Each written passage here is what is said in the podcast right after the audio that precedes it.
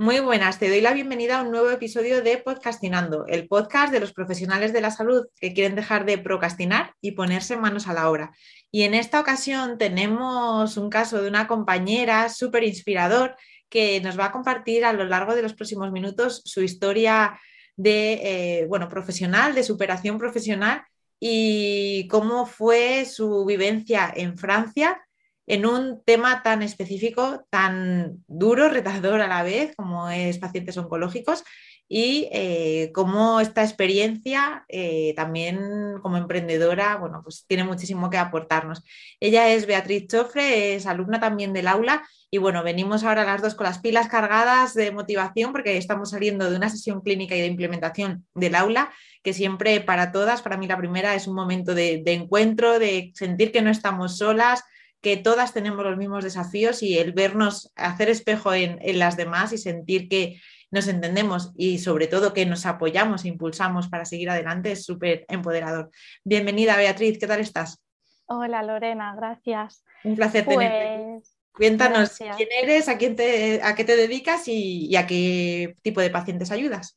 Bueno, pues yo soy Beatriz, como has dicho, sí que estuve en Francia en 2017, me gradué en fisioterapia y en 2018 decidí emigrar a Francia y ahí empecé a trabajar en una unidad, en un centro que estaban especializados en linfedemas y trastornos circulatorios y bueno, en pacientes oncológicos sobre todo. La mayoría de pacientes que llegaban allí eran oncológicos. Había también algún linfedema primario, pero el, grueso de pacientes que llegaban allí era que habían superado un cáncer o incluso estaban pasando por él, con, aún con los tratamientos, porque no nos debemos olvidar de que también se puede preparar al cuerpo antes de los tratamientos oncológicos. Hay una prehabilitación que se debe hacer antes para preparar al cuerpo, la musculatura, los huesos, para evitar toda esa osteoporosis que se genera con la quimioterapia, la radioterapia y tal. Y bueno, ahí hacíamos básicamente eso, eh, tratamiento de, de las secuelas más, porque sí que es verdad que la prehabilitación no se conoce tanto, al menos hoy en día vamos a luchar para que se empiece a conocer un poquito más. Pero bueno, allí tratábamos eso, las secuelas del cáncer con la ayuda de un equipo multidisciplinar, trabajábamos codo con codo con médicos, con ortopedas, con enfermeros también, preparadores físicos, el equipo de fisioterapia también que era bastante grande para lo que suele haber, éramos bastantes fisioterapeutas. Entonces, al final nos retroalimentábamos entre unos y otros y era un equipo muy bonito, la verdad. Me puedo imaginar que trabajar en, sinergia y tanto que tenemos que apoyar y aportar los diferentes profesionales, seguro que, era... Sí, sí, siempre acabábamos aprendiendo los unos de los otros. y nos acabamos aconsejando. Lo bonito era eso, que podíamos hablar con el médico de una manera o de otra, hacerle llegar nuestras inquietudes y nosotros que estábamos más a pie de camilla con los pacientes, que era lo que realmente necesitaba ese paciente en ese momento. qué bueno. Sí, sí. Entonces, nada, bueno, allí descubrí lo que era mi verdadera vocación, porque me gusta muchísimo dedicarme a esto. Es un trabajo muy duro, pero a la vez es muy gratificante. Eh, poder ayudar y poder tratar a, personas que están pasando por ese proceso tan delicado en su vida.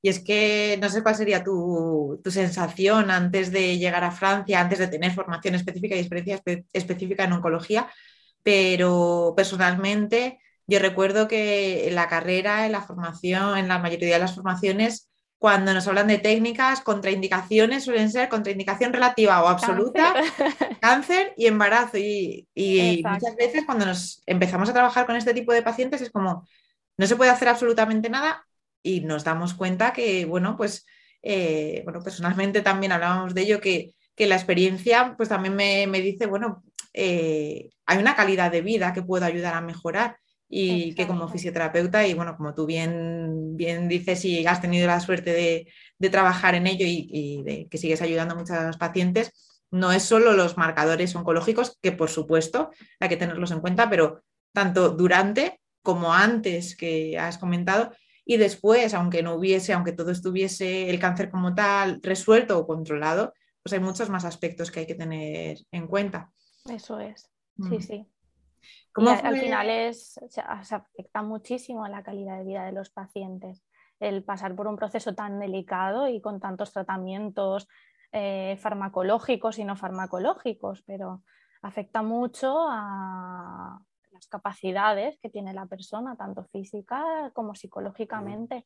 Y bueno, también tenemos ahí un papel un poco de acompañamiento, porque como estamos tanto con el paciente, yo creo que la fisioterapia es una profesión de las más cercanas, que estamos muy en el día a día del paciente y nos damos cuenta de, pues, sus necesidades y cómo, cómo, se va mermando esa calidad de vida o cómo, cómo afectan los tratamientos. Sí, sí, sí, a veces eso de un rol o una presencia mucho más directa que, otros profesionales.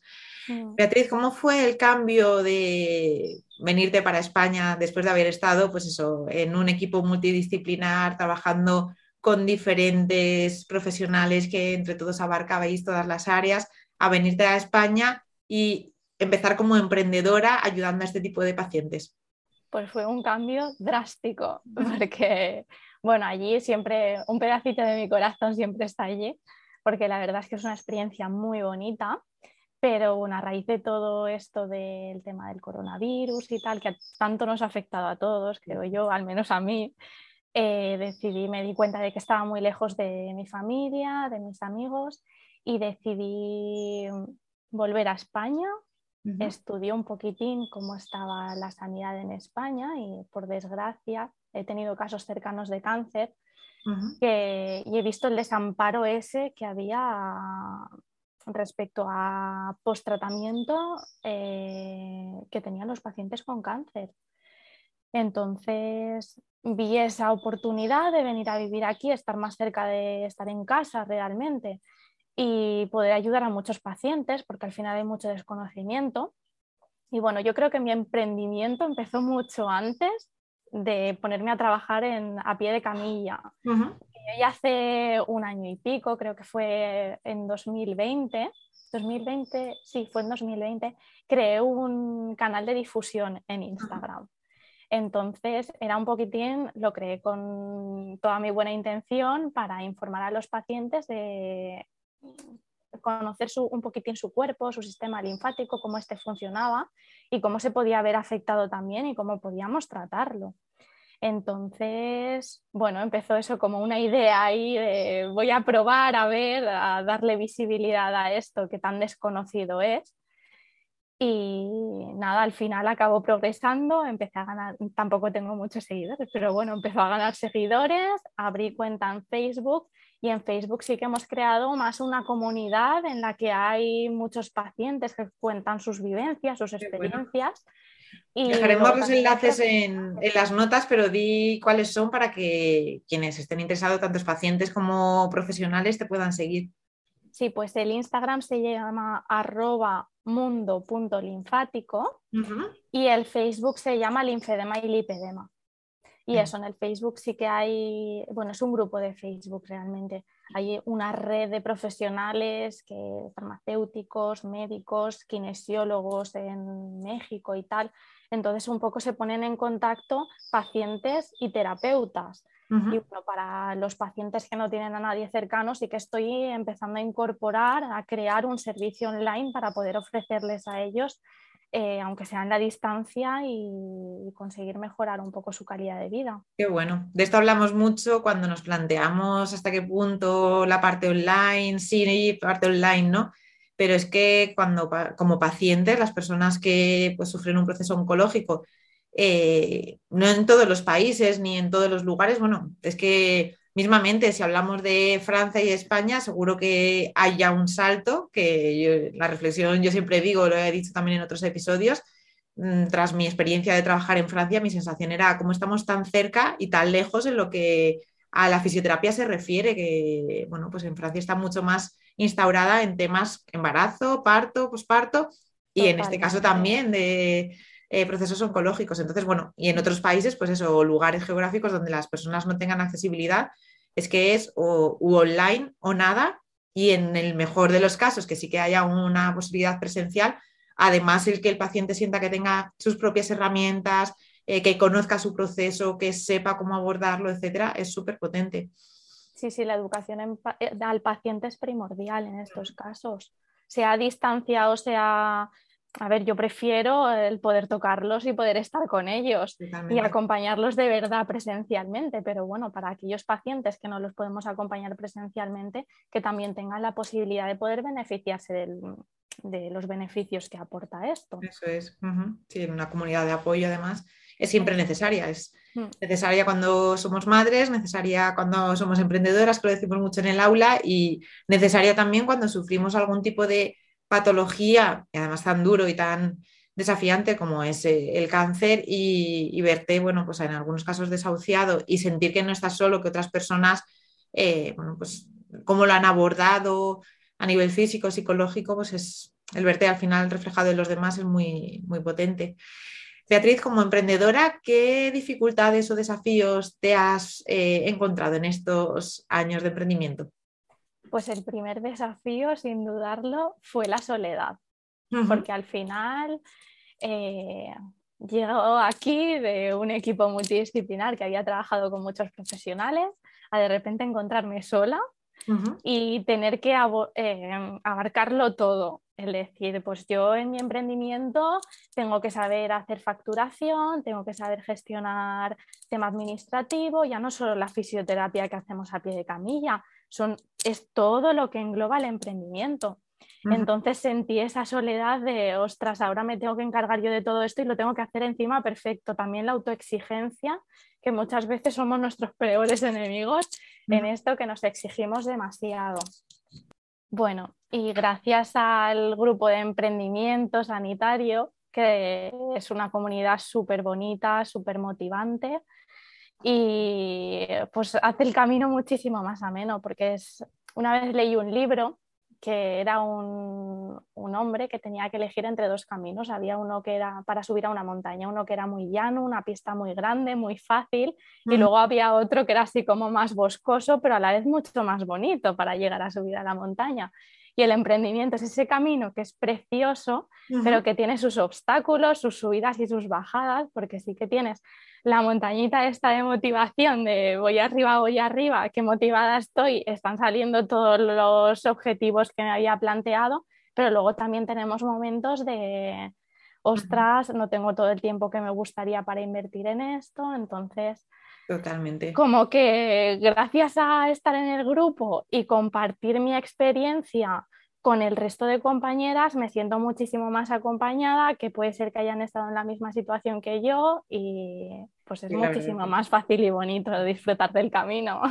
Hay una energía preciosa eh, en el aula y, bueno, pues sentir eso, que no estamos solas. Siempre digo que el aula que nació de la frustración de decir, quiero y no sé cómo, ¿no? Quiero ayudar y sé que puedo ayudar a otras personas, pero no sé cómo llegar a ellas y muchas veces, bueno, pues igual que la maternidad o en otros procesos, como decíamos antes, pues eh, en el cáncer, etcétera, eh, la soledad no es buena compañera, tampoco lo es en el emprendimiento, se hace mucho más arduo, se hace mucho más duro y a veces, pues tristemente, acabamos incluso tirando la toalla o dejando de confiar en nosotras, pensando que otros profesionales son mejores profesionales que nosotros y, bueno, no es justo ni por nosotras ni por los pacientes, porque bueno, pues en cualquiera de los casos tenemos mucho que ofrecer, tenemos, hay personas que necesitan y, bueno, pues el, el, confinamiento y la pandemia también nos ha reconectado ¿no? con nuestra misión de decir, mm.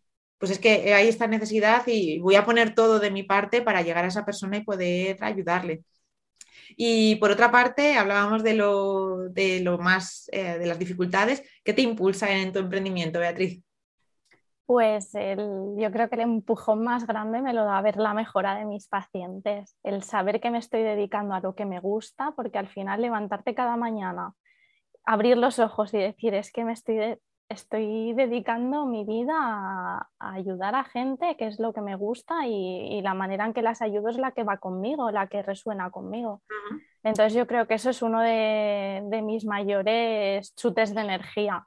Bueno, y luego también el grupo de emprendimiento que estamos siempre ahí hablando, poniendo comentarios y igual estás un poquito más bajita de ánimos, pero enseguida la motivación nos la proporcionamos las unas a las otras. Totalmente, sí. Entonces, eso, luego también la gente que tengo a mi alrededor, mi familia, siempre me ha apoyado en, todo lo que he hecho y ayuda muchísimo. qué bueno. Sí, además eso en algo tan potente como es y desafiante, porque bueno, eh, con todos los respetos a todo tipo de tratamientos, ¿no? Pero no estamos mm, pues solo ayudando a una persona que tiene una lesión pasajera o una contractura o sin desmerecer, por supuesto, ningún tipo de lesión, pero en procesos tan complicados también, bueno, pues que como personas y como profesionales, pues es duro el, acompañar ciertos procesos. Entonces es muy importante también que tengamos ese, sostén para, valga la redundancia, sostenernos nosotras y poder, poder seguir adelante proporcionando esa ayuda tan valiosa. ¿Qué futuros proyectos tienes, Beatriz, que te apetezca compartir? bueno, sabemos que siempre hay muchas ideas y muchas ganas de hacer muchas cosas, pero sobre todo lo que, lo que tienes así más, a, la luz. Pues el servicio online es uno de ellos, que sí que he visto realmente la necesidad de esto. Y luego también para pacientes, ahora que se acerca el verano, las vacaciones y tal, para pacientes que igual están de viaje y necesitan una consulta así de urgencia, pues poder ofrecerles algo, algo en condiciones. Y luego también estoy poniendo en marcha un grupo de pilates. Bueno, de momento uno y a ver si vamos progresando. Tengo dos en mente, pero bueno, de momento vamos a empezar por el primero. Y nada, continuar con mi emprendimiento que hago fisioterapia a domicilio. Y cada día me doy más cuenta de que los pacientes, hay mucha gente que necesita que vayas a su domicilio y saber cuál es su situación, cuál es su, ya no mirar solo la patología del paciente, sino su alrededor, mirar cuáles son las posibles barreras que puede tener en su casa y de qué manera se puede ayudar con, las diferentes infraestructuras que tienen. Totalmente. Sí, hacíamos esta reflexión también en, la entrevista que hacía Aidoya Pinilla, que hablábamos titulado El porteo como filosofía de vida. Y ella hablaba que como fisioterapeuta pediátrica habla o trata, mejor dicho, en entornos naturales, ¿no? en, el domicilio. Y que de alguna forma, eh, ya no solo la sociedad, sino nosotros mismos como profesionales desmerecemos el trabajar a domicilio, porque es como, como mm. no tengo centro, voy con mi camilla a todos los lados. Y si le damos la vuelta es que es súper valioso en ese sentido y, y, en procesos, pues como puede ser o un posparto inmediato que la mamá no se va a mover a una clínica, pero eso no quiere decir que no necesite la ayuda, como en un proceso oncológico, como en tantos otros casos, el que nosotros nos acerquemos y luego toda la información que nos da y a veces detalles que por muy buena anamnesis que hagamos en consulta, quizá los pacientes pasen por alto, no lo vean como relevante y el poder observarlo nosotras es súper valioso. Beatriz, una pregunta un poco más difícil de contestar una faceta o un aspecto del que te sientas orgullosa de ti misma? Pues sí, es difícil de contestar, pero porque muchas veces nos fijamos en lo negativo, pero no tanto en lo positivo. Y yo creo que una faceta que me, me describe mucho sería la cercanía que tengo con los pacientes. Al final es como los acabo sintiendo muy mi familia y me involucro mucho en esto. Seguro que empatizo. Y me gusta. Con ellos. Sí, empatizo muchísimo con ellos. Entonces yo creo que si tuviera que destacar algo sería esto. Qué bueno. Sí, y lo que decimos que nos cuesta, ¿no? Que nos cuesta responder a esta pregunta porque normalmente vemos más lo negativo en nosotras que aquello que, que nos diferencia o que lo tenemos como innato, ¿no? Que, bueno, pues damos por hecho que debería ser así y no somos conscientes del valor que, ello tiene. Así que, como siempre decimos en el aula, toca, pues eso, darse, darnos valor a nosotras mismas y confiar en, aquello que, que nos diferencia y el tema de la confianza es algo que, bueno, precisamente las libretas inspiradoras de, la escuela FisioBIM hablan de ello, ¿no? De confía en ti, tienes mucho que aportar como profesional de la salud materna e infantil y, tomar conciencia para confiar en nosotras de, qué es lo que podemos aportar. Y ya para terminar, Beatriz, que para aquellas personas emprendedoras, emprendedores, hablo en femenino porque, bueno, en el aula somos todas mujeres, pero por supuesto es igualmente aplicable a compañeros eh, recomendaciones, consejos que, darías a quienes estén pensando en emprender o estén ya en el mundo del emprendimiento? Que crean en ellos mismos, o sea, en mayúsculas, creen en ti, porque al final podemos tener muchísimas ideas en la cabeza, pero si no las llevamos a cabo no sirven para nada, que eso también lo comentamos mucho en el aula, que si tenemos ahí una lista de cosas de me gustaría hacer todo esto, pero por inseguridades o por que no me siento suficientemente formada o por lo que sea, al final acaban quedándose ahí en el tintero. Si no nos ponemos en marcha nunca, no podemos llegar a ayudar a los pacientes que tenemos que ayudar. Totalmente. Entonces, eso es. Yo creo que el consejo que les daría sería ese, que crean en sí mismos y en el potencial que tienen, que seguro que hay muchísimas cosas que, pueden sacar. Seguro que muchos compañeros están necesitando, eh, pues eso, escuchar esto y, y, aplicarlo. Así que os dejamos esa gran recomendación de Beatriz y un placer haber compartido estos minutos y tantas reflexiones y, tanto aprendizaje también, porque bueno, pues todas aprendemos de todas en el aula y es súper enriquecedor acompañarnos mutuamente en este camino. Muchísimas gracias, Bea, y nos seguimos por el aula. Y a quienes nos estáis escuchando otro episodio más, muchísimas gracias por vuestra confianza, muchísimas gracias por estar ahí otro, otra semana más. Esperamos vuestros comentarios, vuestras reflexiones y por supuesto, cualquier duda que tengáis, no dudéis en poneros en contacto con nosotras. Gracias y nos escuchamos en el siguiente episodio. Estás escuchando Podcastinando, el podcast en el que te hablo a ti, profesional de la salud que quieres dejar de procrastinar y ponerte manos a la obra para ayudar de verdad a mujeres y bebés. Gracias por escucharme. Antes de empezar, quiero contarte que Podcastinando está patrocinado por el Aula Fisiobim una comunidad online para profesionales comprometidos con la salud de mujeres y bebés. ¿Podcastinamos?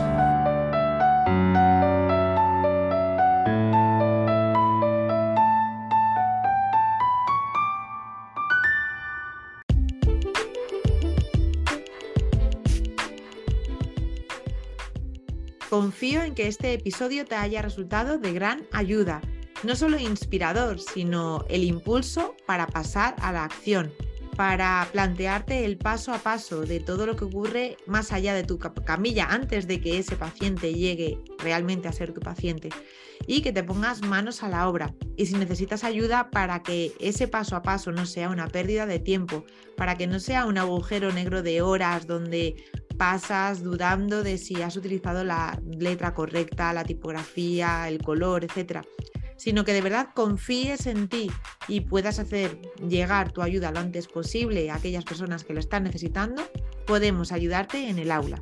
El aula es nuestra comunidad online para profesionales de la salud materno-infantil en el que te acompañamos, te brindamos nuestro apoyo en el paso a paso y apoyamos tu visibilidad para que de verdad tu ayuda pueda llegar a aquellas personas que la están necesitando. Gracias por escucharme y te espero en el siguiente episodio de Podcastinando, el podcast de los profesionales de la salud que quieren dejar de procrastinar y ponerse manos a la obra.